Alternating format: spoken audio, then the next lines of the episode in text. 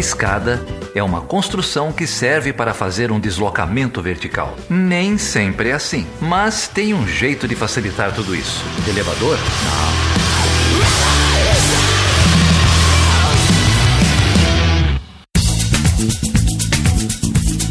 Seja bem-vindo e seja bem-vinda a mais uma edição do Chutando a Escada. O meu nome é Felipe Mendonça. E eu sou Geraldo Zaran.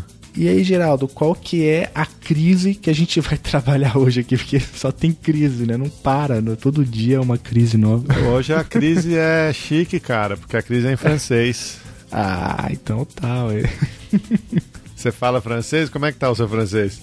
tá uma porcaria, cara. Sabe que eu tive que fazer uma prova de francês para entrar no doutorado? Eu tirei a nota mínima, acho que assim. Denúncia! Tirar acima de 5. Denúncia! eu tirei 5.1. Eu, eu, eu, leio um pouco, mas falar, cara. Puta, e como que tá o seu? O meu não é existente, né? Fui fazer doutorado na Inglaterra, não precisa falar francês lá.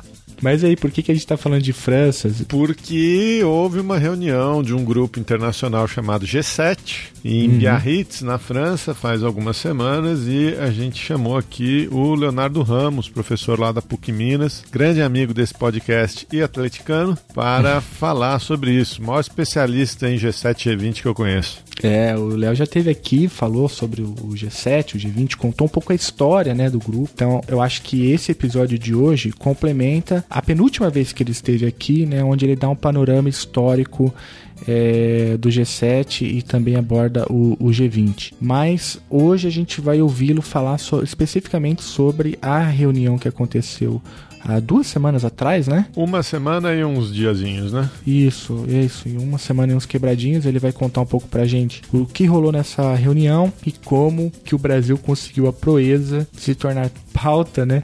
De um grupo que até então tinha perdido boa parte da sua relevância. É, meio moribundo, meio decadente, mas a gente sempre dá jeito aí de ressuscitar cachorro morto, né? É, o Brasil contribuindo para o sistema internacional, né? Sendo o párea que deve ser, enfim, que, que, criou consensos absurdos, né? Por exemplo, o Boris Johnson, o Macron e a Merkel.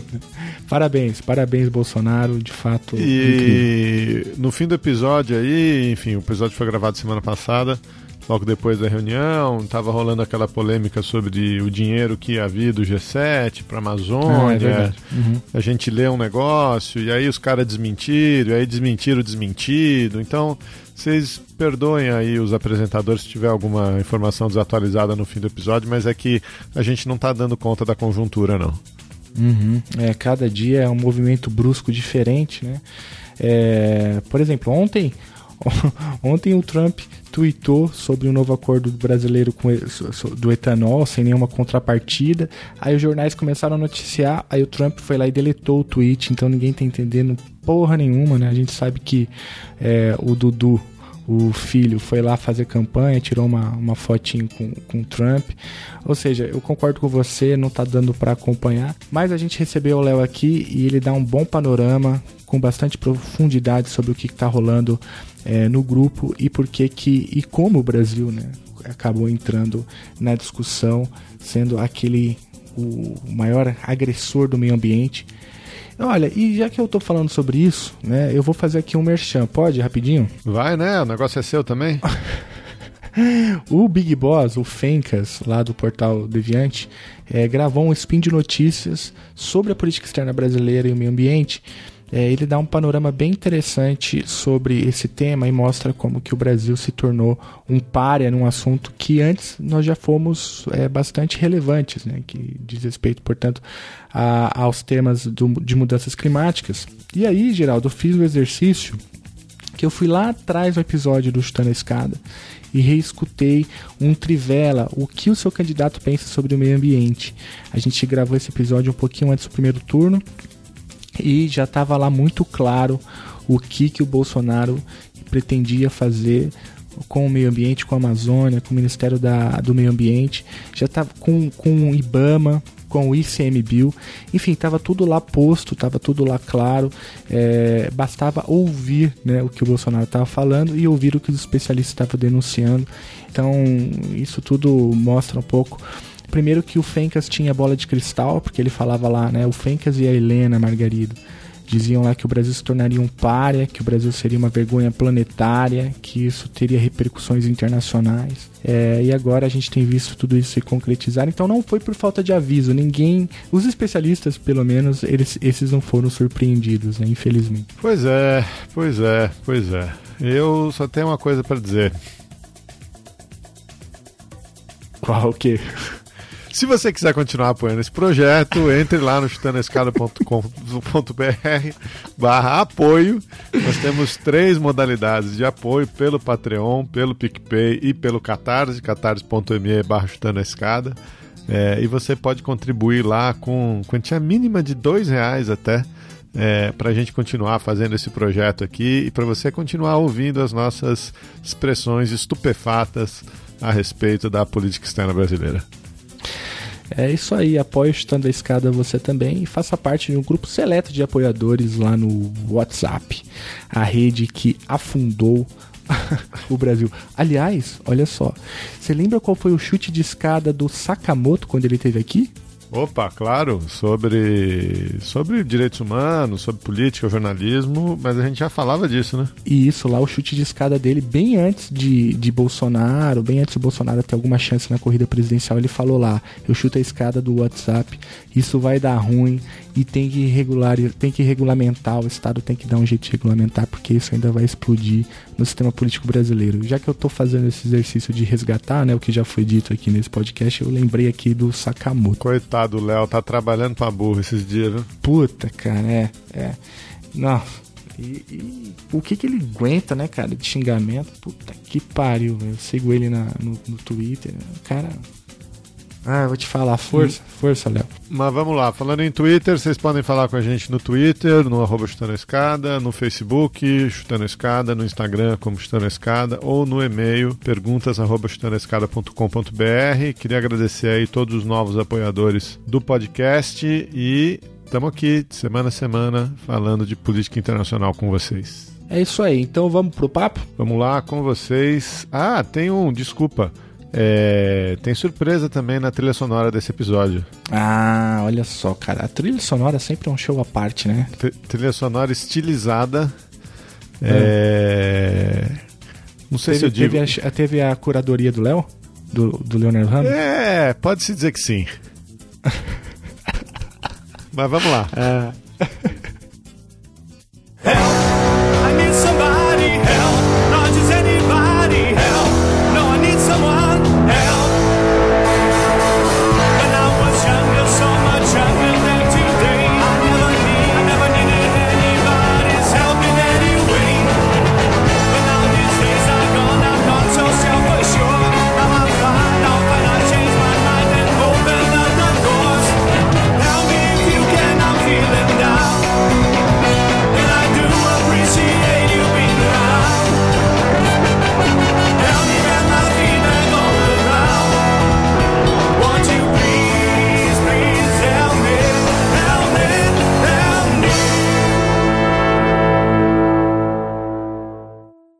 Geraldo, hoje aqui para falar sobre a última reunião do G7, nós recebemos um grande amigo, né, cara? Um, já é a quarta vez dele aqui nesse podcast. Quem que é, hein, Geraldo? É o Léo.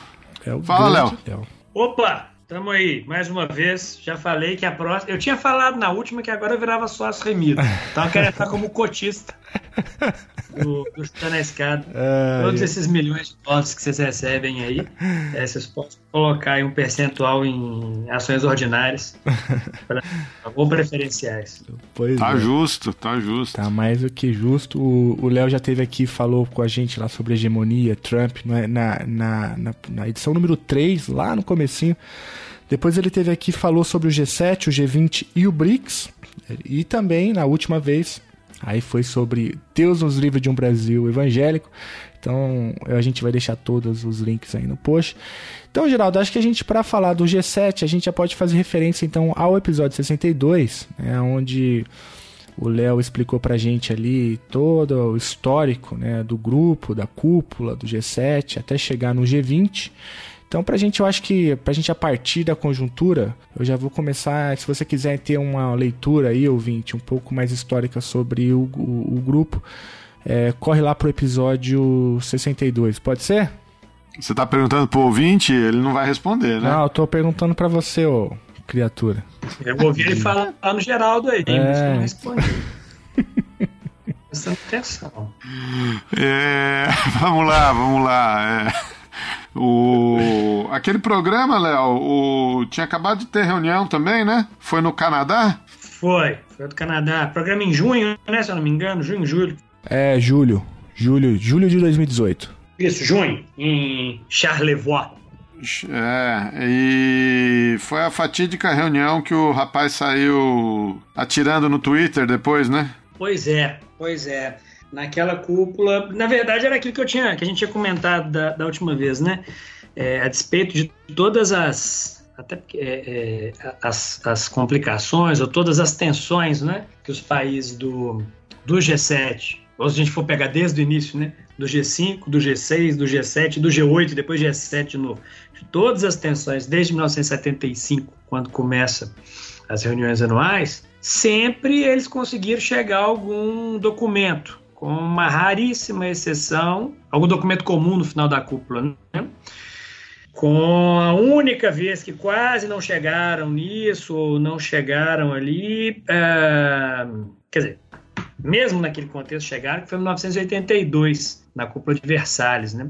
E mesmo ali você teve uma tensão muito grande, né, lá em 82, porque estava num contexto de Guerra Fria, de retomada da, das tensões da Guerra Fria na era ali nos anos 80, a questão de que a Europa estava começando a tentar estabelecer relações de comércio de gás com a, com a União Soviética, os Estados Unidos estavam se colocando contra, então você tinha uma tensão grande ali. Mas mesmo ali, ainda conseguiram construir um, uma declaração conjunta delicada, mas conseguiram. Em 2018, não. Aparentemente havia uma, uma declaração e o Trump, no voo, né, estava é, é, a bordo lá do Air Force One, né, indo para Singapura encontrar o, o Kim Jong da Coreia do Norte, depois da cúpula de Charlevoix, e ele vai, solta lá palavras complicadas com relação ao Trudeau. Ele fala que o Trudeau mentiu, né? Uma coisa assim, um traidor, uma coisa assim. É, isso mesmo, um traidor, chama ele de MIG, uhum. né? Tem um, um, lugar especial no inferno, não foi isso que eu disse? Ah, é, tinha esse ponto sensacional. É, traidores que fazem isso, tem um lugar especial no inferno e tal. Nem foi, acho que o assessor dele que falou isso, né? É. E aí deu, gerou esse problema no, no G8. Que daí, pra, durante esse ano, isso é, isso é interessante, porque durante esse ano, agora, de 19, ou desde aquela cúpula até agora, na verdade, ali na cúpula ficou um, um clima e a literatura, os analistas aí de conjuntura começaram a, a chamar o, o G7 de G6 mais um, né? Exatamente por conta das tensões em alguns temas que, que eram muito caros, ou têm sido muito caros ao G7 há alguns anos, particularmente a questão ambiental e a, as discussões sobre livre comércio, né? Ou sobre como trabalhar com essas Sempre houve tensões, mas sempre houve aquelas e referências um pouco vazias à ideia do livre comércio, mas sempre uma tentativa de tentar lidar com isso e tal. Ah, na época do Obama, você tinha uma discussão sobre aquele o acordo do o, a parceria transatlântica e transpacífica, em acordos tentando articular a relação com o Japão de um lado e a relação com a Europa do outro. E com o Trump a coisa se reconfigura de tal maneira que essas temáticas que vinham sendo foco de atenção das cúpulas, elas basicamente o Trump dá uma dá uma, uma, uma mexida no tabuleiro ali que derruba as peças todas e deixa todo mundo meio sem, sem chão, né? E, e esse é um contexto interessante para pensar essa cúpula desse ano, né? De, a cúpula lá de Biarritz, né? Então esse é um, um, um é, contexto importante. Porque a, né, é, essa cúpula agora da França não teve né, o, o comunicado final, né? E isso já estava acordado antes ou não? Então, o ponto interessante é esse, cara. Porque em função, é, e isso que eu estava chamando a atenção, demorei um tempo fazendo esse, essa introdução, mas porque em função disso, né, dessa questão, do que tinha acontecido em 2018, uh, o Macron, né, que era o anfitrião o, o, da, o francês, ele já tinha colocado que não necessariamente a cúpula chegaria a uma declaração final compartilhada por todo mundo. Já estava na ideia de trabalhar é, como se fosse construção de determinados consensos em áreas específicas, sem uma declaração final, mas tentando chegar a alguns acordos específicos. Então já tinha isso em, em mente e vários analistas achavam que era isso que ia acontecer, ia ter uma cúpula sem uma declaração final e, com, e o que tinha, como que tinha acontecido em 2018 era tão é, é, diferente, né, do que tradicionalmente ocorrera, que me, nesse caso não se achava tão ruim, né? ninguém faz uma crítica tão grande. Na verdade, a grande questão era ver como que essa cúpula conseguiria trabalhar essas, essas questões. É, mas, não obstante, eles conseguiram chegar numa declaração final pequena, uma declaração muito curta e uma declaração em função disso que não tem grandes afirmações é, é, positivas no sentido de compromissos que são assumidos, sabe? São dois documentos que complementam a declaração ou detalham um pouco a declaração. E os dois trabalham exatamente com o que já era a agenda, um, um ponto central da agenda da França, que é a África, uma parceria com a África, ou retomar a ideia da parceria com a África. Então você tem uma declaração de Biarritz para a parceria do G8, do G7 com a África, que retoma muito de uma tradição que a gente pode falar sobre isso depois. E há muito associado a isso também, falando de África, mas de uma região específica, um plano de ação da parceria com a região do Sahel. Então, você tem uma, uma declaração, mas ela é muito vaga. O interessante nesse ponto é exatamente o. o agora estão duas coisas aí. Quer dizer, tem várias coisas que a gente pode conversar sobre isso, mas no primeiro momento eu diria que é o ponto da. de uma posição do Trump que não é mais tão se contrapondo ao G7 ou às posições europeias, etc. Por outro lado, também os próprios países do G7 já um pouco mais cautelosos, já cientes da, do que, que o Trump era capaz de fazer na, na cúpula, e também uh, um tanto quanto receosos, talvez, porque a próxima quem cedia são os Estados Unidos, né? Uhum. Que ele 2020. quer fazer na, na, no Trump Tower, né? Eu já li alguma coisa. É, já falou que quer levantar um trocado. na, próxima cúpula aí também.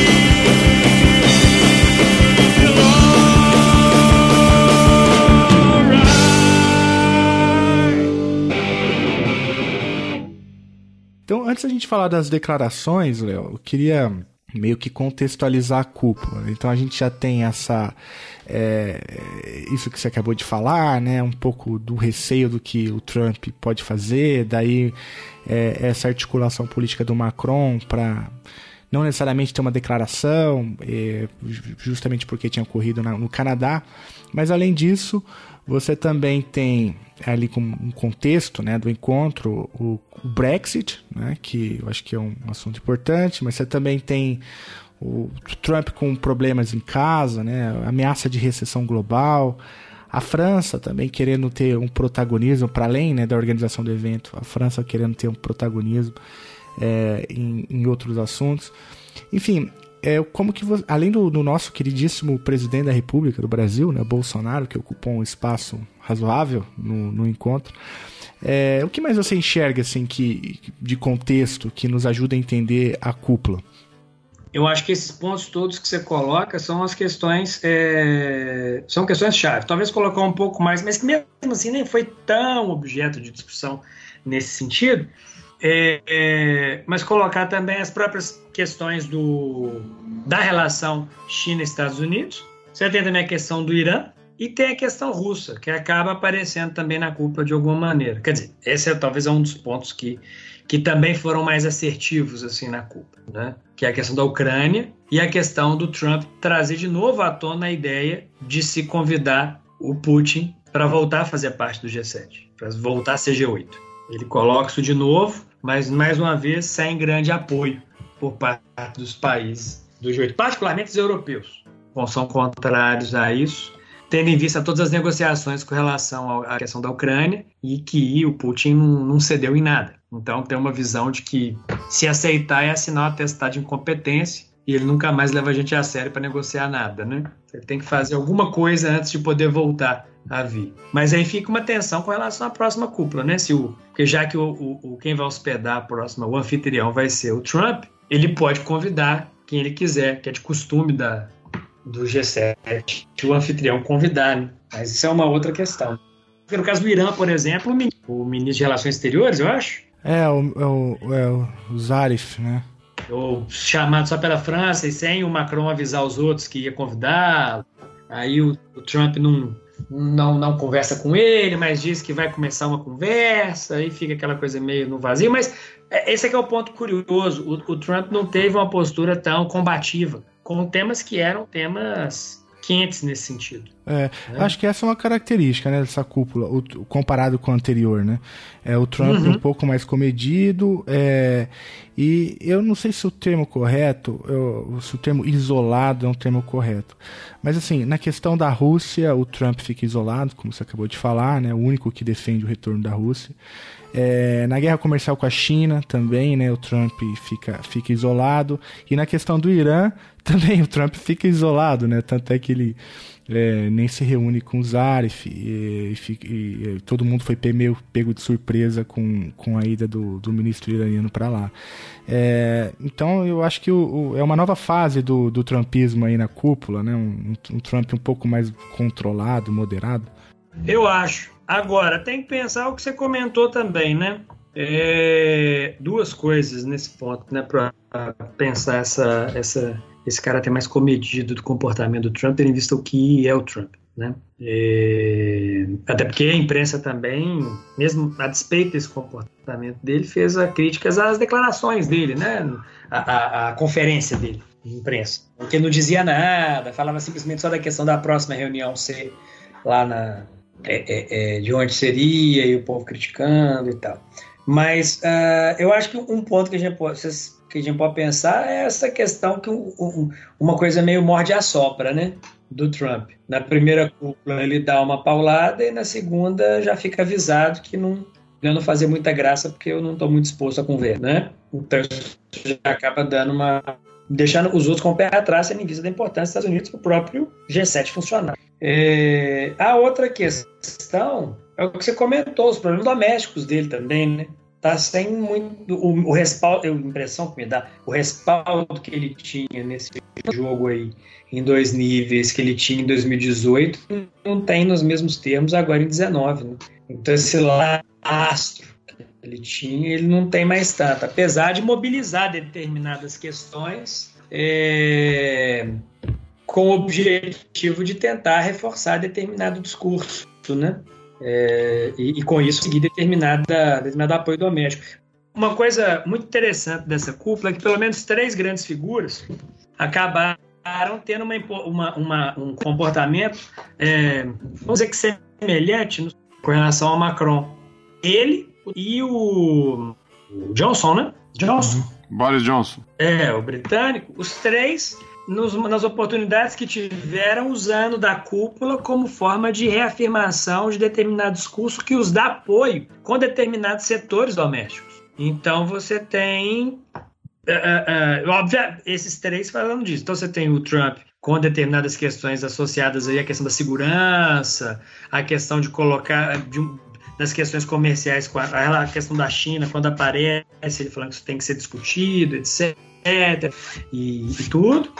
E o, o, o Macron com a questão ambiental e falando daquela da discussão com relação à questão da Amazônia e até problematizando ou colocando em suspense o acordo Mercosul-União Europeia, da perspectiva francesa, que na verdade atende em larga medida, é mais do que questões ambientais, atende aos interesses uh, dos agricultores franceses, né? receosos desse acordo com o Mercosul. E o, o, o, Johnson com a discussão do, do Brexit, sempre retomando isso de alguma maneira ali, falando que isso teria que vai aparecer e tal, e, e reforçando essa posição inglesa. Isso foi interessante. E como era um discurso que de uma forma ou de outra não tinham grandes, de uma forma ou de outra ali no contexto da cúpula não gerava tensões muito grandes entre os atores, foi uma cúpula meio nesses termos, ou seja, não se chega a grandes questões, embora você tenha tido um avanço ou outro, em, não, é nem, não nem avanço, mas algumas decisões mais assertivas em algumas questões,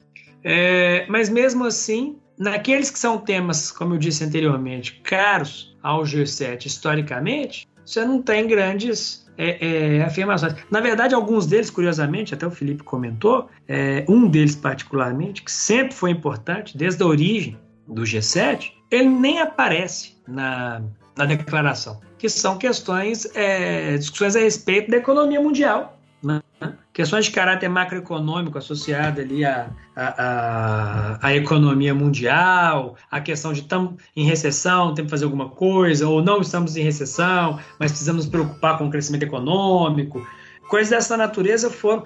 Desde a criação do G20, isso já não tem tanto lugar no G7, mas sempre aparecia de um jeito ou de outro. Né? Dessa vez, nessa questão de economia, no sentido mais lato, mais amplo, a única menção que a declaração faz, em termos de economia mundial, é a discussão de livre comércio, que faz uma, uma crítica ao MC, falando da necessidade dela se reformular, e uma discussão sobre diminuição de impostos atrelada a, a, para o ano que vem, um comprometimento de redução de tarifas, etc., uh, associada, a, que seria guiada pela OCDE.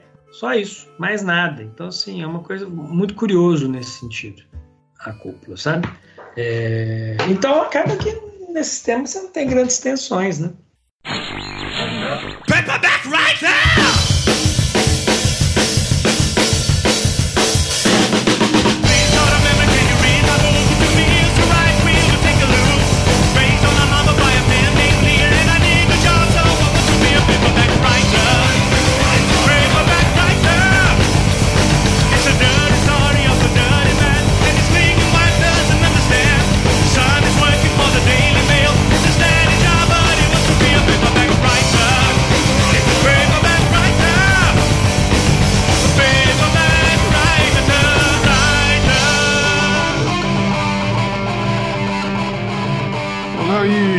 Que, você acha que é, é, Fiquei curioso, né? Essa coisa que você mencionou aí de uma, uma crítica ao OMC e um, uma ideia de necessidade de reformulação do OMC, né? É, que diabo é isso? Porque é, a gente está falando de, de, um, de um país é, que está boicotando a organização, né? É, que está, enfim, não só boicotando as regras do comércio, não só instaurando uma guerra comercial com a China, mas é, que tem boicotado os painéis, que não tem liberado a, a indicação de juízes. É, como é que é essa?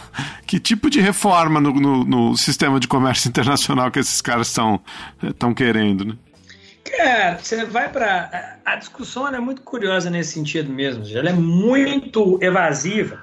A única Talvez a, a, a, a, única coisa que aí eu acho que tem a ver com uma discussão com. Volta naquela agenda, é, que é exatamente o que você está dizendo do país que boicota o OMC, a única agenda que, na verdade, tem um pouco a ver, que é cutucando a questão da relação com a China, né? Dos Estados Unidos com a China. Porque você tem uma discussão assim, não, é, as, as menções que são feitas à OMC dizem respeito a uma melhoria da sua efetividade com relação à, proteção de propriedade intelectual. E questão de resolução de disputas de uma maneira mais tranquila, mais calma, e eliminar práticas comerciais injustas. Ou seja, totalmente evasivo, com exceção só daquela menção que já vem xingando a China desde 2007, pelo menos, né? Desde da cúpula de Heiligendamm, você tem uma discussão sobre essa questão que dizia respeito à China, Índia e Brasil xingavam os três, né, com relação à questão de propriedade intelectual. E no caso de Brasil e Índia era a produção de é, remédios, né?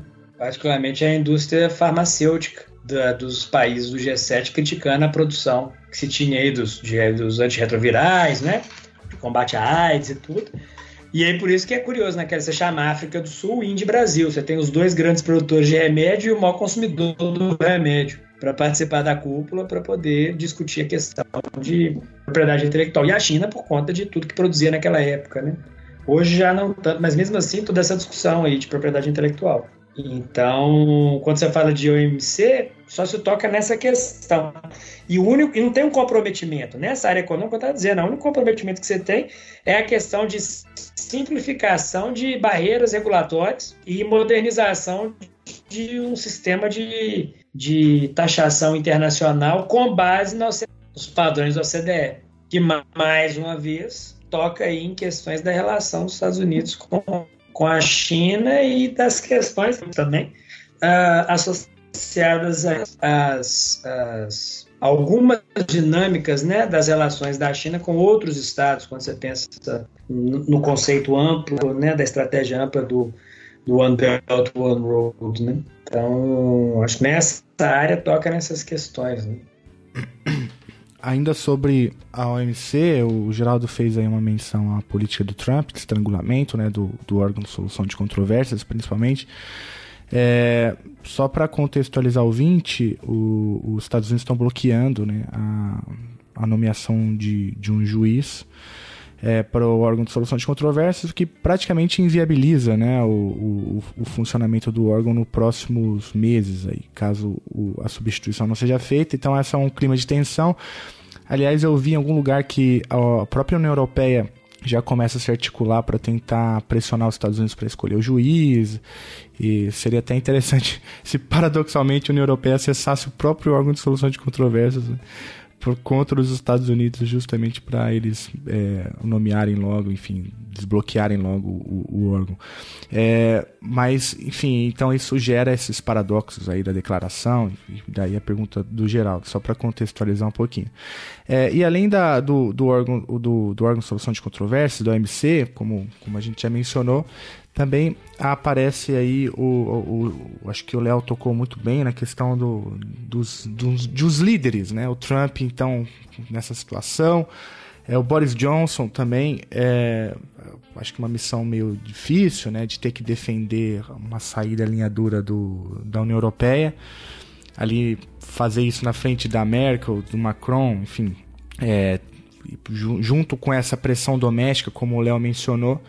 E também uma das coisas que me ocorreu na, durante a cúpula é que o Trump promete pro, pro Johnson um big trade deal, né?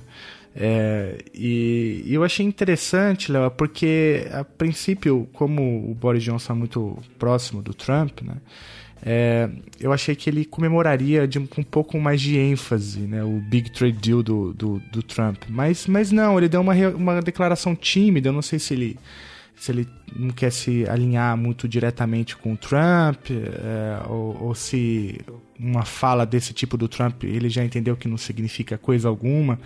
É, é um outro, um outro, talvez um outro traço da cúpula aí, entender qual é que é do Boris Johnson e como que é o novo papel da, da, da Inglaterra no, na cúpula. Faz algum sentido isso? Isso, que o Johnson teve uma postura muito tímida mesmo é, e, e, muito ausente na cúpula. Não foi proativo, não chegou a afirmar muita coisa. E o máximo que ele fez foi na hora da discussão a respeito da, da ajuda para a África, ele falou que estava colocando não sei quantos milhões lá.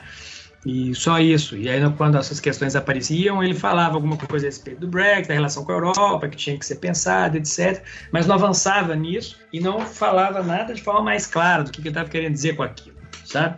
Então, nesse sentido, é o que você está colocando. Ele teve uma posição assim, muito enigmática nesse sentido. Não dá para saber muito bem do que você. Parece que ainda está se acostumando com o cargo e não está querendo se comprometer muito bem com algumas coisas mesmo que no que diz respeito a essa relação comercial. Por exemplo, a questão com o Japão foi mais, foi mais explicitada e mais celebrada, por assim dizer, do que a. e por alguns comentaristas mesmo, uns analistas, do que essa questão da, do acordo dos Estados Unidos com, com o Reino Unido. Uhum.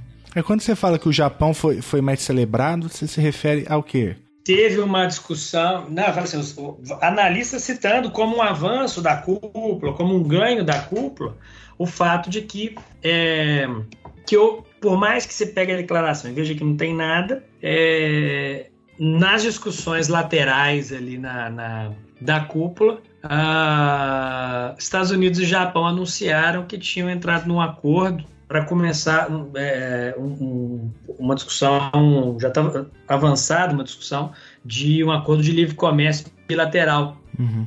Então aí a turma, não, beleza, a primeira e a terceira maior economia do mundo e tal, vai fortalecer. Só que obviamente tem que pensar nesse caso as duas coisas, né? Seja, Estados Unidos tentando lidar com o problema. Era o que você estava colocando no início. Nós temos um problema da economia mundial e ele está tentando lidar com o seu problema de crescimento econômico nessa, em função dessa escalada da relação, da, da, da relação comercial, da guerra comercial com a China.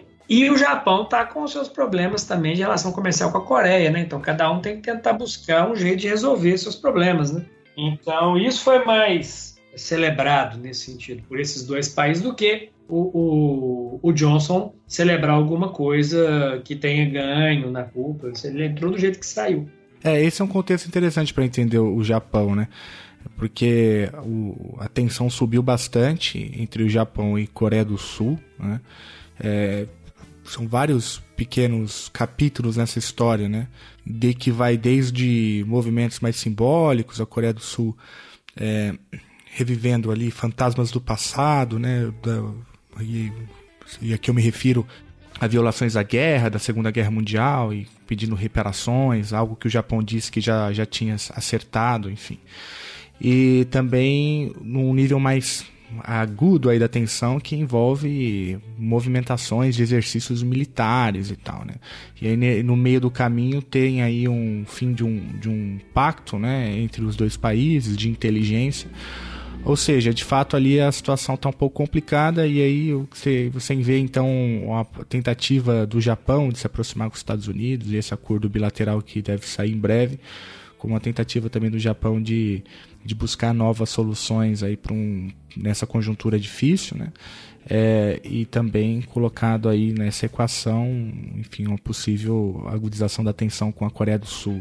Uhum. É isso mesmo. Fora que nessa treta, nesse problema todo, você ainda tem que, de um jeito ou de outro, as relações comerciais entre eles também fica ruim, né? Então todo mundo tem que tentar. Essa turma está tentando se garantir de algum jeito, né? Para algum lado. Então, assim, é, quando você pensa, já é uma tendência de alguma maneira, né? Mas na época do Obama você ainda tinha uma tentativa de alguns acordos plurilaterais, né? Uhum. Quando você pensava o, as parcerias transatlânticas, a parceria transpacífico, você ainda tentava algumas coisas é, nessa perspectiva mais liberal. Né? É, essa é uma marca muito, muito, muito, muito interessante, né? Porque de fato, olha só, até o que a gente já falou agora é guerra comercial entre Estados Unidos e China, é Brexit, né? E acordo bilateral. Né? é, entre Estados Unidos e Japão, e o Trump prometendo um, um, acordo com, com os ingleses. Ou seja, é uma mudança bem interessante de padrão. Né? A gente está num momento de desconexão de acordos já estabelecidos e de criação de acordos mínimos, né? ou seja, acordos bilaterais. É, e se você compara com governos anteriores, como Obama, como você acabou de falar, o movimento era outro, uma tentativa de fortalecimento do, dos regimes multilaterais, algo que não acontece agora. A gente acabou de ouvir o Geraldo falando sobre o órgão de solução de controvérsias. E lá atrás também tinha os acordos bilaterais, né? Quer seja via TPP, ou a saída para o Pacífico, né? Trans, como que é o TPP? O que, que é Trans Partnership? Como que é? Trans-Pacific Trans Partnership e o TTIP, que é o Transatlantic Trade and Investment Partnership. É, uma mudança de padrão interessante, isso que você está mostrando, Léo. Pois é. E, e, isso vai se caracterizando, né? Vai se caracterizando com essas relações onde você vai. E acho que isso é muito característico do, do, do, Trump, até muda de assunto um pouco, mas quando você vai pensar a América Latina, isso vai ficando claro também. Assim, é, como é que você vai tendo relações muito pontuais com cada um de um jeito, de uma maneira específica, tendo visto uma agenda específica. Então você vai lá na Guatemala e briga com eles por razão de migração, briga com a Nicarágua por outra razão, briga com Honduras por causa de migração, briga com o México por causa de migração em questão de drogas, briga com a Colômbia porque não está fazendo tal coisa, fala com o Bolsonaro que você vai dar um dinheiro para ele porque você gosta dele. e vai fazendo essas conversas nessa perspectiva, né? Eu acho que era muito, muito característico desse, desse e que se expressa no G7, né? No caso do G7 isso fica muito explícito em cada temática, né? Eu acho que, que, que fica muito característico isso nesse sentido.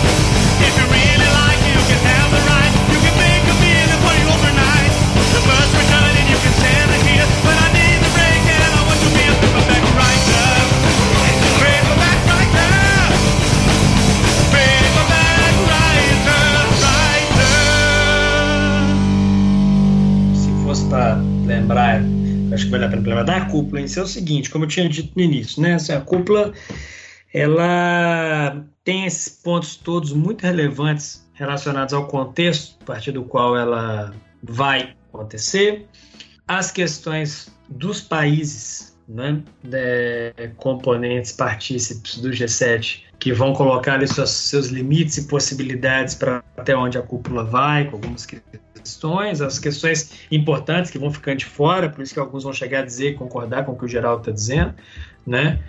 Que alguns, alguns analistas chegam a falar que o G7 é uma espécie de relíquia de uma era que já foi e não volta mais, né? Mas ah, uma questão, e a gente comentou uma coisa ou outra, mas um ponto importante é que, que já há algum tempo também, na verdade desde o início do G7, mas particularmente depois que, que o G20 acaba. Sempre foi uma temática do G7, mas depois que o G20 surge, uma temática que acaba ficando cada vez mais destacada nas reuniões do G7 é a questão da segurança. Né? São questões de segurança internacional. E de um jeito ou de outro, essa foi a grande. Ou foi a grande, o grande ponto a partir do qual você pode dizer que teve alguma coisa que avançou mesmo. Né? Ou que teve, nem, nem vou dizer que avançou, mas alguma discussão mais ativa, mais proativa disso. Porque, como a gente tinha falado, você tem a África como um ponto importante, mas basicamente a África é associada, se fizer um resumo da história toda, é a África associada a aquela uma região que é altamente tensa, altamente instável, que é considerado por muitos foco de terrorismo, ou que na verdade é uma região de livre fluxo e livre trânsito de jihadistas, né? É, e que tem a problemática da Líbia nessa região, que é extremamente tensa, e aí o Egito foi convidado para a cúpula para discutir como país que é líder da região, de uma organização, está é, presidindo uma organização específica da região nesse momento, para participar. Tem uma problemática das migrações dali da região para a Europa. Então ali você teve um, um plano de ação para a África e um plano de ação para o Sahel que é uh, ou que são, perdão, uh, intimamente conectados a essa preocupação, né? A essa preocupação de estabilizar pelo menos esse ponto, que é uma preocupação desses países da Europa, membros do, do G7, uh, uh, e que de jeito ou de outro, nesse ponto, casa com a agenda mais ampla do Trump de controle de migrações e fluxo de pessoas, né? E de combate ao terrorismo e essas questões todas. Então, esse ponto ele avança. E a questão da Ucrânia também, né? Que ficou discutido que vai ter uma, uma cúpula. França e Alemanha vão organizar uma cúpula nas próximas semanas para tentar chegar a alguma coisa mais, algum resultado um pouco mais tangível, um pouco mais explícito a respeito disso. E também, Geraldo, ou você, Felipe, não me lembro, chegou a tocar na questão mas também na área de segurança especificamente, é, se dá uma cutucada também é, na China, quando é, Hong Kong é, é colocada de maneira muito explícita na declaração, é o último ponto da declaração. É, a questão de, de, de crítica à violência em Hong Kong. Então, a temática da segurança ela perpassa a, a, a, cúpula como o ponto de consenso. O meio ambiente entra como um ponto quase de consenso tirando aí o caso dos Estados Unidos, né? que não vão comprar, mas dessa vez não vão fazer igual fizeram em 2018, não vão se colocar fora e criticar por causa disso, mas vão simplesmente se abster da discussão sobre o que fazer com aquela temática específica, porque o meio ambiente entra como Amazônia mesmo e tudo. E, e discussões econômicas, é, é o que a gente estava falando, né? discussões na área comercial, muito mais no âmbito bilateral do que no âmbito pluri ou multilateral. Mas eu acho assim, concordando com o Geraldo nessa questão, né? Que o G7 ainda está aí moribundo, tá essa coisa meio assim e tudo. Mas uma temática interessante que, pelo menos dessa vez, eu acho que a cúpula. Também a cúpula do, do 2018 foi tão sambada que a desse ano, se fosse mais sambada do que a de 18, acabava o G7, né? É, mas que pelo menos eles entraram no acordo foi nessa discussão, né? De, de, da temática da segurança voltar com alguma alguma agenda mais assertiva nesse sentido, particularmente com relação à África. Né? E uma cutucada em Hong Kong e, e a questão do Irã, que apareceu ali, vamos ver que avanço vai ter, mas em termos de comprometimento em documentos não houve nenhum. Né? Mas acho que com ah. isso é ponto que ficou para fora da, da, da, nossa conversa, foi só isso. Monsieur Macron, que répondez-vous aux attaques très personnelles du président Bolsonaro contre vous? De la France métropolitaine. Ce qui est sur les, les, les propos de Monsieur Bolsonaro ou de ses ministres, je ne ferai pas tellement de commentaires. Vous savez, moi, je respecte chaque dirigeant élu par son pays parce que je respecte tous les peuples et les pays. Et je pense que c'est très important. Maintenant, je suis obligé de constater qu'il y a sans doute eu trois malentendus avec le président Bolsonaro je l'ai vu une première fois, il m'a dit la main sur le cœur, je vais tout faire pour la reforestation et l'engagement des accords de Paris pour pouvoir signer le Mercosur. Quinze jours après, il faisait le contraire en, en, en limogeant des scientifiques. Bon, c'est... On peut dire qu'il m'a pas dit la vérité. Quelques semaines après, il a eu un rendez-vous urgent chez le coiffeur quand il devait recevoir le ministre des Affaires étrangères. Et puis, euh, il se trouve qu'hier, il a considéré que c'était une bonne idée que son ministre, ça n'arrive jamais en France qu'un ministre de la République insulte quelque dirigeant que ce soit pour faire des insultes à mon endroit, et lui qu'il tienne des propos extraordinairement irrespectueux à l'égard de mon épouse. Qu'est-ce que je peux vous dire? C'est triste. C'est triste. Mais c'est triste d'abord pour lui et pour les Brésiliens. Et donc, moi, je pense que les femmes brésiliennes ont sans doute honte de lire ça de leur président. Je pense que les Brésiliens, qui sont un grand peuple, ont un peu honte de voir ces comportements et ils attendent quand on est président, qu'on se comporte bien à l'égard des autres. Et comme j'ai beaucoup d'amitié et de respect pour le peuple brésilien, j'espère très rapidement qu'ils auront un président qui se comporte à la hauteur. Você quer, quer continuar nessa pegada, Felipe? Ou quer falar de incêndio? É, e, por falar em incêndio, porque a gente falou de vários incêndios, né? A gente falou de tensão na Europa, né? Com o Brexit. A gente falou de, da tensão do Irã, a gente comentou é, rapidinho aqui, com o Zaref indo de surpresa para a França. A gente falou de tensão na China, com os Estados Unidos. Inclusive, tem um capítulo aí dessa história, né? Os Estados Unidos securitizando um pouco a guerra comercial, colocando a, a, a lá Hong Kong na, na, na, na conta da, da China, né? Teve a tensão na Ucrânia também, né? Que o Léo falou lá um pouquinho no começo, na questão que envolve a Rússia, volta ou não da Rússia. Mas a gente tem um, um, ponto de tensão que eu acho que superou todos esses que eu falei na cúpula, né?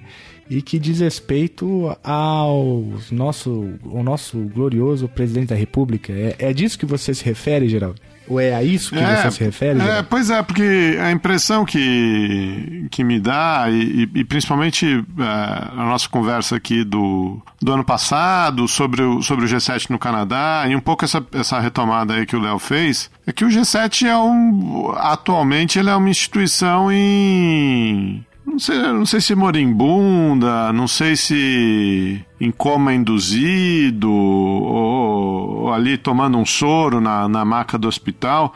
É, mas ele é uma instituição que, que tem tomado poucas decisões é, de peso, né? Se você olhar para trás na história da instituição, lá estava falando aí, como sempre, a coordenação macroeconômica na área de, de, de economia, como isso sempre foi, foi parte. É, hoje em dia é, é, é, pouco espaço de, de coordenação ou de algum arranjo multilateral que o G7 vem produzindo. É, e aí, de repente, é, aparece um tema que o Macron grita de um lado, que o, que o Trudeau grita do outro, que até o prefeito de Londres, que não tem nada a ver com a história, começa a gritar.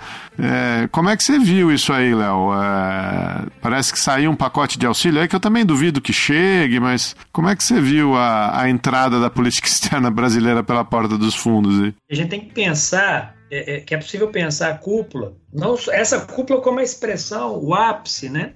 de um para pensar uma mudança muito significativa do papel do Brasil para esses países, né? O papel do Brasil no mundo de maneira geral, mas mais especificamente para esse país, porque quando você olha para o caso do, da cúpula do G7, na época era G8 ainda, início dos anos 2000, ela começa a convidar outros países para participar, né? O, o, o, o, G7, nas suas reuniões, começa a convidar alguns outros países que não são do, do grupo para discutir algumas temáticas específicas. E um, alguns países que sempre tiveram ali, entre eles, né, que depois até ficou consolidado com a ideia dos mais cinco, mas alguns deles eram Brasil, China e Índia. Né, sempre tiveram por ali. Curiosamente, Brasil, China, Índia e África do Sul. Né? Você parar para pensar, se a Rússia já estava lá, meio que o BRICS estava meio que se articulando ali de alguma maneira, estava ali dentro já. É, Agora, a grande questão é parar para pensar que nessa cúpula o Brasil não foi, já faz algum tempo, né, que o Brasil não é convidado. Tá, até aí tudo bem, porque tinha o G20, ou tem o G20, e o G8 começa a discutir outras problemáticas. Qual é o problema? O problema é que nessa cúpula especificamente, você tem um tópico que ele é é, é, que é o, o, o, a agenda da França para essa cúpula era a ideia de combate às desigualdades especial no combate à desigualdade é um foco na África, uma discussão sobre como para lidar com isso no âmbito africano. Por que eu estou dizendo isso? Porque daquela época que tinha o processo de convite aos países, que dura mais ou menos de 2000, 2002 até 2008, até a COP 2008, 2009, que aí depois, quando começa o G20, aí o Brasil não vai mais aparecer na cúpula do, do G8, depois do G7, o Brasil desenvolve, a literatura deixa isso muito claro, uma expertise muito grande, sejamos favoráveis ou não, críticos ou não, mas ele passa a ser uma figura central no conceito de cooperação sul-sul. Né? Então ele passa a ser um ator fundamental, particularmente na relação com a África. Né? A literatura destaca muito isso, né? de um jeito ou de outro.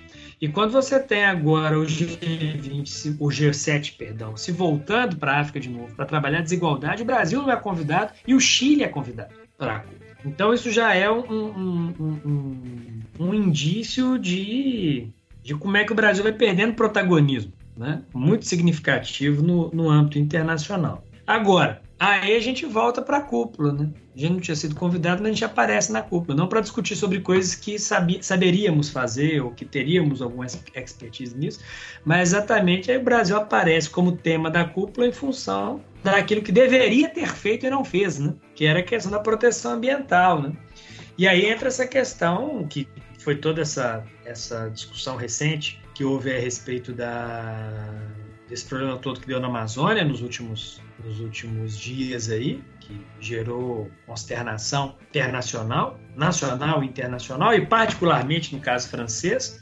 Ah, como a gente comentou no início da, da, da conversa, chega ao ponto do, do presidente francês colocar em xeque se vai aceitar ou não a entrada do Brasil. É, ou vai aceitar ou não o acordo, né, Mercosul-União Europeia, porque afirmou que o Bolsonaro mentiu porque quando ele conversou com o Bolsonaro, ele falou que ia colocar em prática determinadas questões de proteção ambiental, etc., proteção da Amazônia, e agora ficou claro que ele não, não fez isso, então ele estava mentindo, então não dava para confiar nele, etc. Obviamente tem a questão política associada a isso e tudo, mas é um ponto interessante perceber isso, e a ideia de que então não era um tema, isso é que é um ponto importante, não era um tema que era para ser objeto tão explícito da cúpula. Havia o tema, o, o, a agenda francesa para a cúpula girava em torno do combate à desigualdade, uma ênfase na questão africana, mas um dos essa questão da desigualdade se em cinco desigualdades que eram seriam combatidas, uma delas a desigualdade ambiental. Então a discussão sobre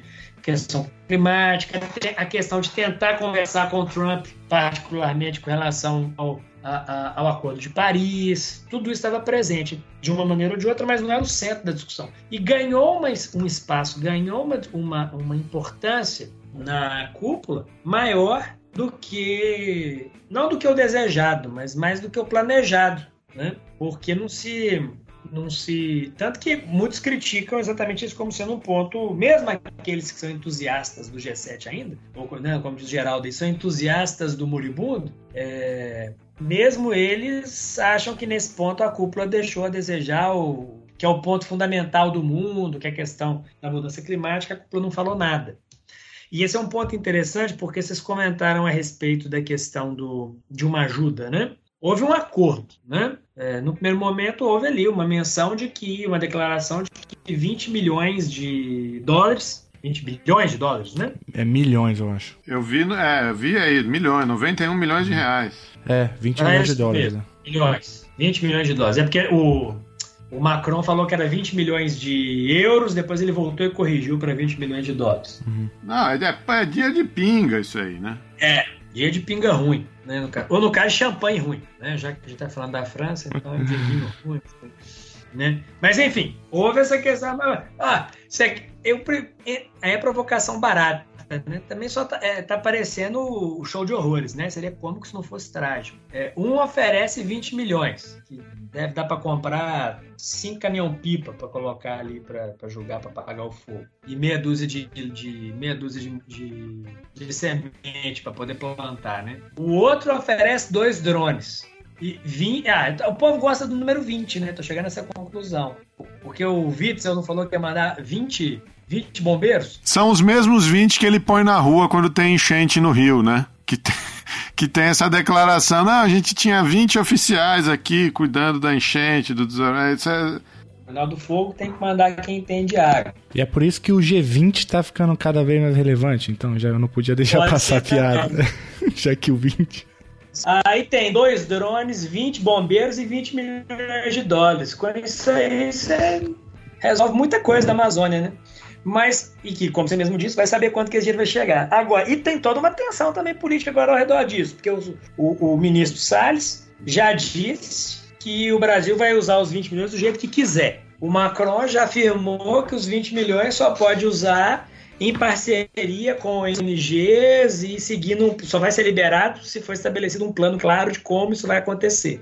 Ou seja, eu acho que esses 20 milhões vão aparecer nunca também, em função disso, porque o governo vai se expor nessa, nessa questão. Agora, um ponto interessante nessa dinâmica também é perceber que quando isso foi. Porque o que que tinha. Quando aconteceu isso, e aí o Macron começou com as declarações dele, aí o Bolsonaro faz as réplicas, o Macron a tréplica, depois a discussão lá sobre mulher do Macron, e a coisa só vai ficando mais freak show ainda. Uma questão importante que tinha no governo era a expectativa de que o Trump barraria alguma coisa mais assertiva contra o Brasil. É, e não, e não, não foi o caso, né? Pois é, aí fica uma coisa em aberto, e na dúvida, porque na verdade você tem algumas ONGs reclamando do governo francês. Porque falando que na verdade ele é que não Algumas ONGs ambientalistas nem tão radicais assim, mas algumas mais. A WWF ainda falou que pelo menos colocaram a questão lá, etc. Mas eu não lembro se foi a Oxfam, quem que foi, e fez uma declaração do tipo que eles deviam ter sido mais assertivos na crítica ao que aconteceu na Amazônia. Agora, de todo modo, o que o Trump faz é simplesmente não participar da reunião. Então, essa reunião que decide, é, esse, esse, esse momento da reunião, onde foi discutido discutida a questão da Amazônia e dos 20 milhões, o Trump não estava. Ele se ausenta. Então, nesse sentido, ele deixa claro ali que não, meio que está com. que está. Vamos dizer, não é que está do lado necessariamente do Bolsonaro, mas que não está contra. Então. E depois, com essa questão. Mas isso, na verdade, tem mais a ver com o discurso dele com relação ao meio ambiente e as questões da discussão climática nos Estados Unidos do que uma questão do Bolsonaro. E aí eu acho que o governo, a minha interpretação é que o governo brasileiro perde, mais uma vez. Né? Aquilo que se achava que esse alinhamento com os Estados Unidos pudesse gerar, que era aquele apoio ao CDE, é, um tratado de livre comércio, algumas, né, alguma, alguma facilitação de comércio específica, atração de capital, alguma coisa dessa natureza, e agora, nesse caso, em fóruns internacionais, um apoio, isso não está se materializando. Né? Não está se materializando, porque isso tem mais, muito mais a ver com, por exemplo, eu entendo essa ausência do, do Trump nessa discussão tem alguma relação com isso, com o Bolsonaro, tá, mas é muito mais é, significativo você pensar que isso tem a ver com a declaração que ele vai fazer no final, quando o pessoal fala de meio ambiente lá. E aí perguntam para ele, ele fala: não, é. Ele faz uma declaração falando da importância do desenvolvimento econômico à base é, de combustíveis fósseis e hidrocarbonetos. Falando que isso é importante para o crescimento, que eles não vão abrir mão disso. Ou seja, ele continua se mantendo coerente com esse discurso segundo o qual não tem mudança climática, não tem aquecimento global, etc, etc. Então, o Bolsonaro entra ganhando de, de lambuja alguma coisa, ou seja, não ganhou. Podia ser qualquer um. Ele, acho que o Trump ia continuar não tanto na reunião para ninguém associar a imagem dele às discussões climáticas acho que, e ambientais. Eu acho que esse é que é o grande ponto. Poxa, Léo, mas você está falando que a política externa brasileira foi equivocada, que o Trump não vai dar benefício para a gente, que o presidente está conduzindo mal as relações. Quem diria, hein, cara? Que surpresa! Quem diria? Fomos enganados, cara. Fomos é muita gente. Qu'est-ce que je peux vous dire C'est triste. C'est triste. Mais c'est triste d'abord pour lui et pour les Brésiliens. Que surpresa. Cara, tô, tô tão surpreso com a sua análise, bicho. Achei que tava indo tudo bem. Com o ministro negando aquecimento global, com o presidente xingando a mulher do outro. Achei que tava tudo bem, tava indo tudo certo. Ué, é como eu falei no último programa que eu tive aqui, né? O triste é saber que eu tava certo. Significa que tem muita coisa esquisita acontecendo, tem muita caca por aí, né? E vai vir mais, né? A desgrama é essa. Você parar pra pensar que na hora que você chegou no fundo do poço, aí lá embaixo tinha uma pá, e nela tava escrito Bolsonaro. E a turma começou a cavar, e o poço foi só aumentando. O fundo do poço nunca acaba. É, é uma tragédia absoluta, né?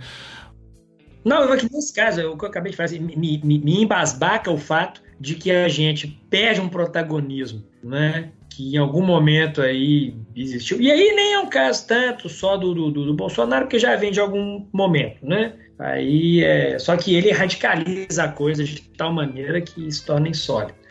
Mas uma, um, um, um, um, certo papel aí de, de tentar, em alguns momentos, pensa no caso do BRICS, por exemplo, né? De um Brasil que tinha um comportamento é, de buscar ser norm maker, ou pelo menos, como diria o, o próprio é, Puig, né, a ideia de um norm shaper. Uhum. Agora é só norm taker e norm taker do pior tipo possível, né? Uhum. Seguindo um sujeito que imagina a situação, seja que isso foge do, do escopo do, do tema de hoje, né? Que é o G7. Mas você imagina uma situação na qual o Macri perde a eleição, o Trump perde a eleição. Já era, acabou. Aí já fudeu. E o Netanyahu vai perdendo cada vez mais apoio em Israel e vai se esvaziar. E aí, como é que fica? É, não, é uma completa falta de senso crítico, né? De, então, é sim, bizarro. pensando no caso, e pensando no caso do próprio G7, e aí, se a gente volta para pensar G7 na sua articulação com o G20, imagina um G7, um G20 sem o Trump e sem o Macri. Uhum. Onde fica o Bolsonaro?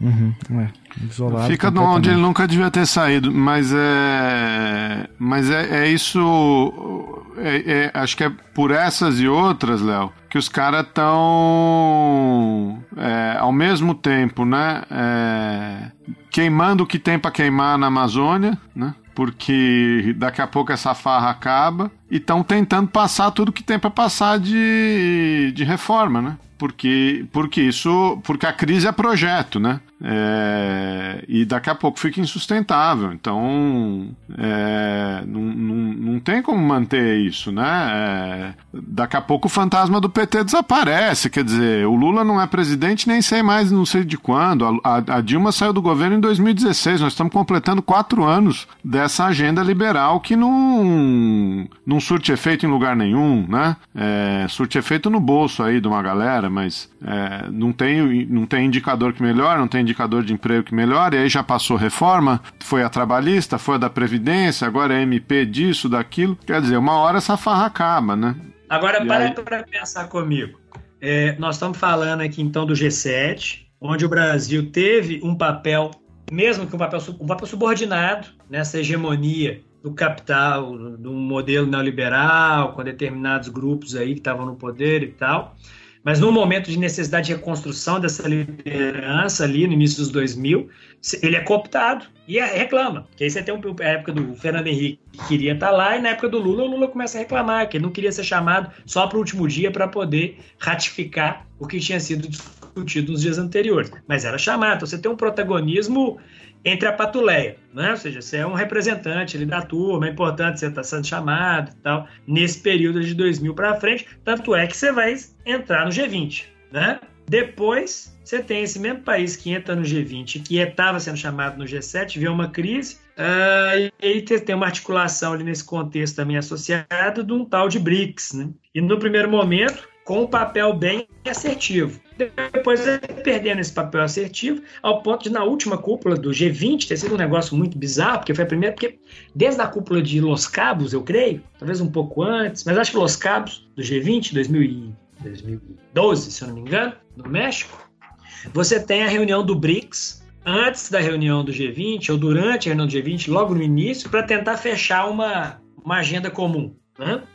Na cúpula desse ano do G20 foi a primeira vez, ou se destaca, não sei nem sei se foi a primeira vez, mas foi a vez que ficou mais explícito isso. Fizeram a reunião e fizeram uma. Eu não me lembro qual foi o tema específico, agora, mas teve um tema que era importante lá na cúpula. Uh, acho que diz respeito à guerra comercial com os Estados Unidos e China e tal, que era para ter uma posição conjunta, o Brasil votou contra, ou se absteve de seguir China, Rússia, Índia e África do Sul. Então eu fico pensando, e aí as últimas cúpulas do BRICS, você vê que o Brasil fica numa posição totalmente isolada. A pergunta que fica é como é que vai ser essa cúpula do BRICS esse ano no Brasil? Ou pior do que isso, como é que vai ser a cúpula do BRICS do ano que vem? Porque aí já se consolida. Aí você imagina nesse contexto, se consolida essa situação de, de Brasil numa tentativa de se aproximar cada vez mais dos Estados Unidos e se, se alijando de determinadas. Comercialmente falando, a China não está nem aí, porque ela vai continuar vendendo o que está vendendo, comprando o que está comprando, o que precisa, e o Brasil vai continuar vendendo porque precisa vender. Mas em termos de projeção internacional, complicado. E quando eu penso o caso do G7 particularmente, é, você começa a ir vendo que certas posturas podem, em algum momento, gerar determinado tipo de, de ganho ou de perda muito significativo. Né? Ou seja, o, até o Putin está sendo chamado de volta para compor o G7 e a gente só aparece na agenda como aquele menino que fez coisa errada. Não é nem isso, né, Léo? É, você foi narrando aí a, a, volta do Brasil à insignificância. O BRICS, que era um bloco nosso, hoje se reúne o RIC, né? Tiraram o Brasil até da sigla. Agora se reúne Rússia, Índia e China, pô. É. Pois é. Não, cada vez mais isso vai ficando assim. É impressionante isso. Vai ficando cada vez mais explícito isso. Você realmente tem ali uma certa afinidade eletiva dos três em função das dinâmicas regionais, né? de um jeito ou de outro. E além disso, acho que a própria configuração desses três estados, Índia um pouco menos, mas de terem modelos distintos dos modelos ocidentais, os leva a ter uma postura um tanto quanto não tão próxima do mundo ocidental. Então, quando eles têm uma importância maior e tal, e conseguem essa articulação, ela é meio que, vou dizer que é natural, mas há um, uma afinidade ali. E por isso que eu digo, em algum momento o, o, fazia sentido o Brasil nesse meio, porque ele também tinha uma postura, tinha propostas, né? Que podiam casar com essa ideia de uma coisa diferente. Hoje não tem. É o RIC. É, mas mesmo que a gente mesmo que a gente traga para o contexto regional, porque tudo bem, BRICS, o RIC, é, já, é uma, já, já é um sintoma aí da falência da política externa brasileira, mas mesmo quando a gente traz para o contexto regional, a gente percebe que, assim, é um saco sem fundo, né? porque onde o Bolsonaro pisa, ele gera instabilidade. Começou com a Venezuela, mas aí foi depois para a Argentina agora. A coisa do, do, do, Paraguai, né? E aí na cúpula do, do Paraguai, eu me refiro, né? A crise quase derrubou o presidente. Crise Itaipu, uma história super mal contada, né? A gente pode até voltar a esse assunto algum dia. Mas é, na cúpula do G7, a gente vê lá o Chile tendo um protagonismo, representando a região na cúpula, inclusive mediando a coisa dos 20 milhões e o apoio é, às queimadas aqui na, na, na região. Então, assim, é uma falência é completa, né? Isso e é sendo é que o Chile nem. Até o outro Charlot, eu, tava, eu vi um, um tweet do Charlot, engraçadíssimo, falando que pô, o Chile nem tem né, selva, nem tem mata e tá lá articulando né, com o G7 o apoio às queimadas na Amazônia. Enfim, é, é uma falência completa da política externa brasileira que chega ao, ao cúmulo, né? De chamar o Macron de idiota, né? Enfim, já tinha tido lá a, aquela outra galhofa, né? Do Bolsonaro cancelando né, um encontro com, com um embaixador francês, depois aparece cortando o cabelo, falando um monte de asneira é, é, esse absurdo, é, essa fala criminosa dele, é, falando da, da esposa do Macron, um sujeito machista, um sujeito escroto, um fascínora mesmo, né? Não é à toa que. É, e aí eu acho que esse é um ponto, né? O Bolsonaro é, funciona razoavelmente aqui dentro, alimentando as máquinas do fake news, enfim, e o seu exército de robôs e de jornalistas lambibotas, né?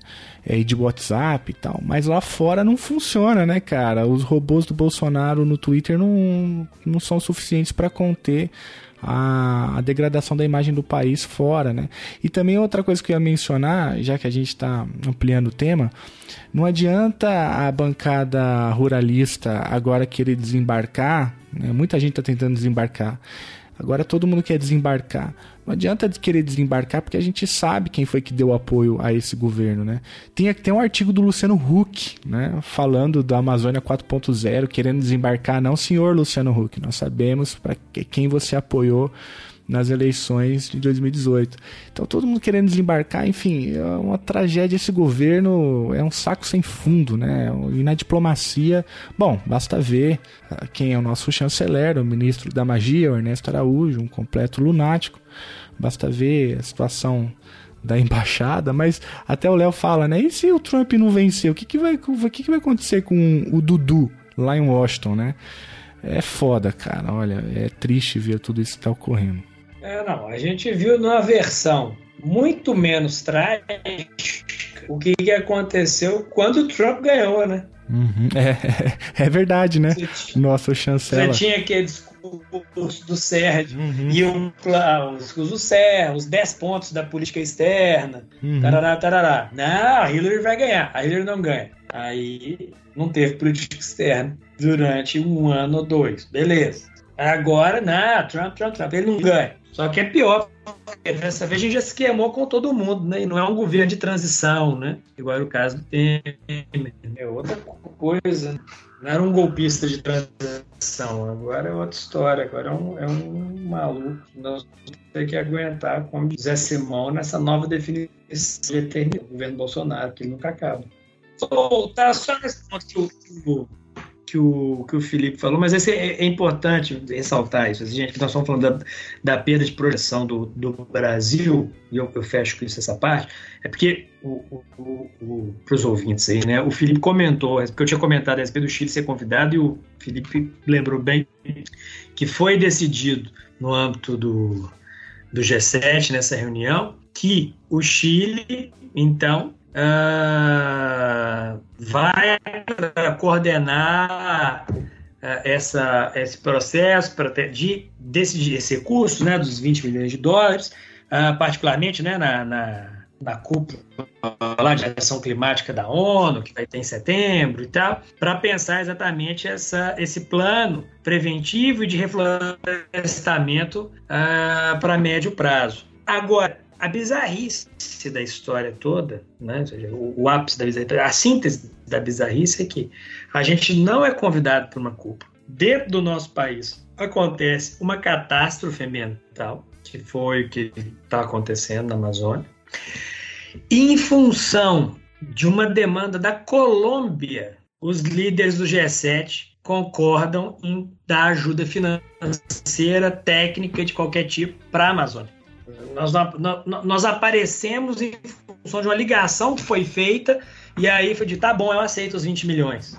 Mas mesmo assim, ainda fazendo, fazendo pouca fazendo pouco caso, né? Se você pega todas as entrevistas do Bolsonaro, do Ricardo Salles e outros, eles pegam os 20 milhões, mas fazem um, um, um pouco caso. Ah, o que, que eles querem para a Amazônia? Ninguém dá 20 milhões de graça, né? Aí o outro fala, não, nós vamos usar o dinheiro do jeito que a gente quiser. E na declaração tá claro lá, nos documentos, não, vai usar que quiser, cacete o Sebastião Pinheira que vai ser o responsável por coordenar essa equipe e tudo, etc. Então, assim, é, é o fake news. Se você pegar a imprensa brasileira e as notícias estão saindo dos principais meios, é 20 milhões o governo dizendo que vai usar do jeito que quer. Quando você vai ver o documento, você vê que não tem disso. Então, é negócio é absurdo, absurdo. O que, o que foi feito e o que tem sido feito. Esse governo, é o que eu digo, é um problema grave que eu não tenho. É, alguém falou, ah, você tem problema com esse governo? Eu falei, nenhum. Porque para eu poder achar ele ruim, eu tenho que achar que ele é um governo primeiro. Se eu achar que ele é um governo, aí eu posso considerar ele bom ou ruim. Antes disso, eu considero ele uma aberração. Então não tem jeito. É, para ter um mínimo de respeito, eu devia considerar ele minimamente republicano.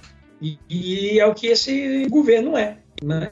Esse sujeito, esse rapaz, não é um republicano, é um autoritário sem noção.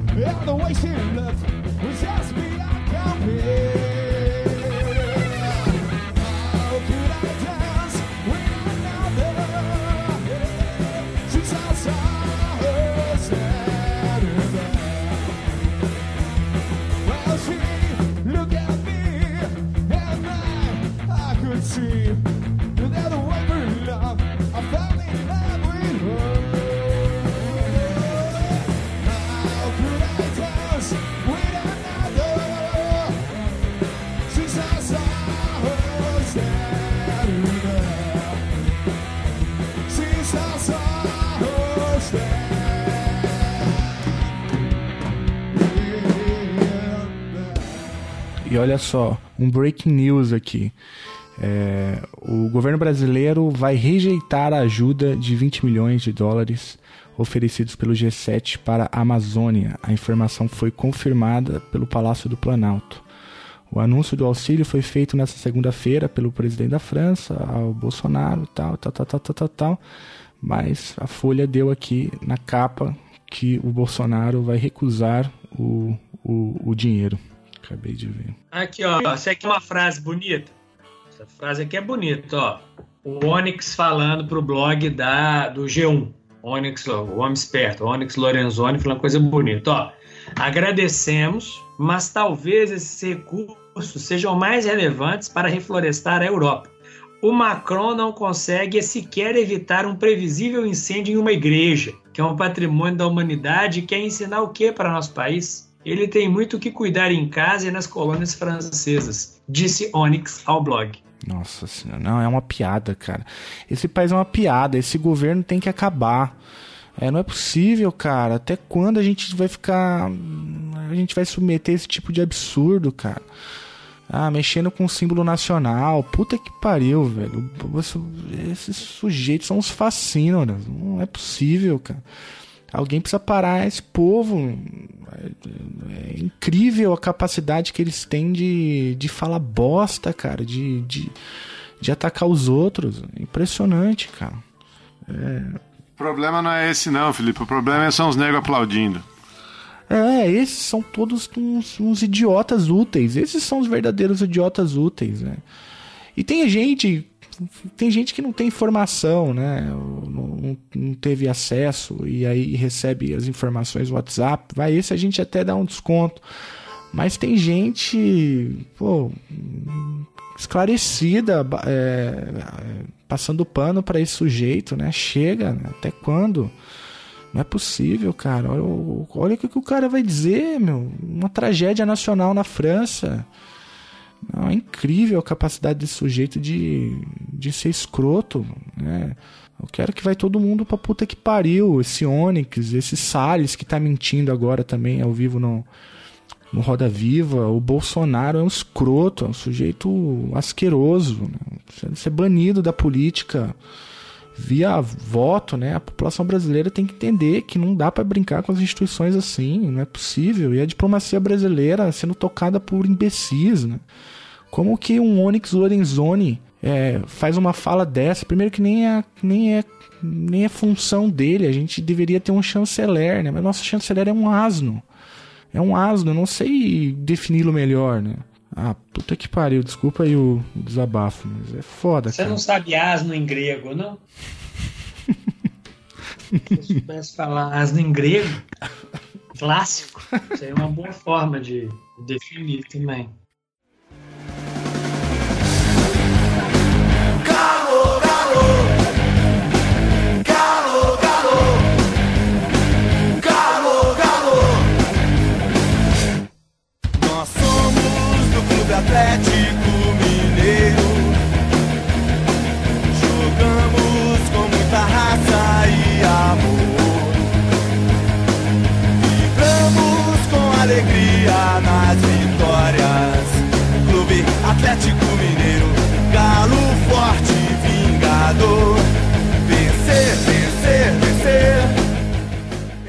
Ótimo, cara. Queria te agradecer de novo aí, Léo. Agradecer a parceria, cara. Você, com você não tem tempo ruim. É, obrigado aí. Tenho certeza que os, que os ouvintes vão ficar bastante esclarecidos aí por mais essa reunião do, do G7. E até a próxima, né? Até o G20, até, até ano que vem. Vamos, vamos, vamos conversando. Até, até a nomeação de um, de um ministro terrivelmente evangélico também é um tema aí também pro Léo, né? Nossa, cara, você só me chama com essas desgraças.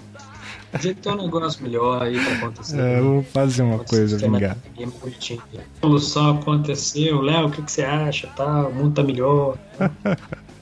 Não, mas tem gente que vai ficar mais feliz do que eu com isso, vai falar melhor, então tá bom. Eu fico te caçando. Valeu, Léo. Foi demais, cara. Obrigado aí pelo apoio de sempre, cara. Uai, estamos à disposição. Você falou um negócio, eu acho que você tá certo mesmo. Todo lugar que o Bolsonaro pisou, falou alguma coisa, o negócio deu ruim, né? Ele Não, foi dá na uma, gente. é, Deu- dá uma refletida. lá falar deu ruim. Ele vestiu a camisa do Palmeiras, o Palmeiras tá só caindo na Deu tabela. ruim. É, cara, onde Ele ele podia botar a pisa... camisa do. Cruzeiro também pra ver se a praga cai pra segunda divisão do uma vez também. Isso aí é. Clube Atlético Mineiro, galo forte, vingador. Vencer, vencer, vencer. Esse é o nosso ideal.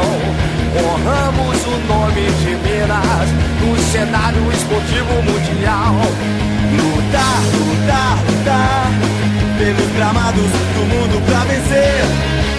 Clube Atlético Mineiro, uma vez até morrer.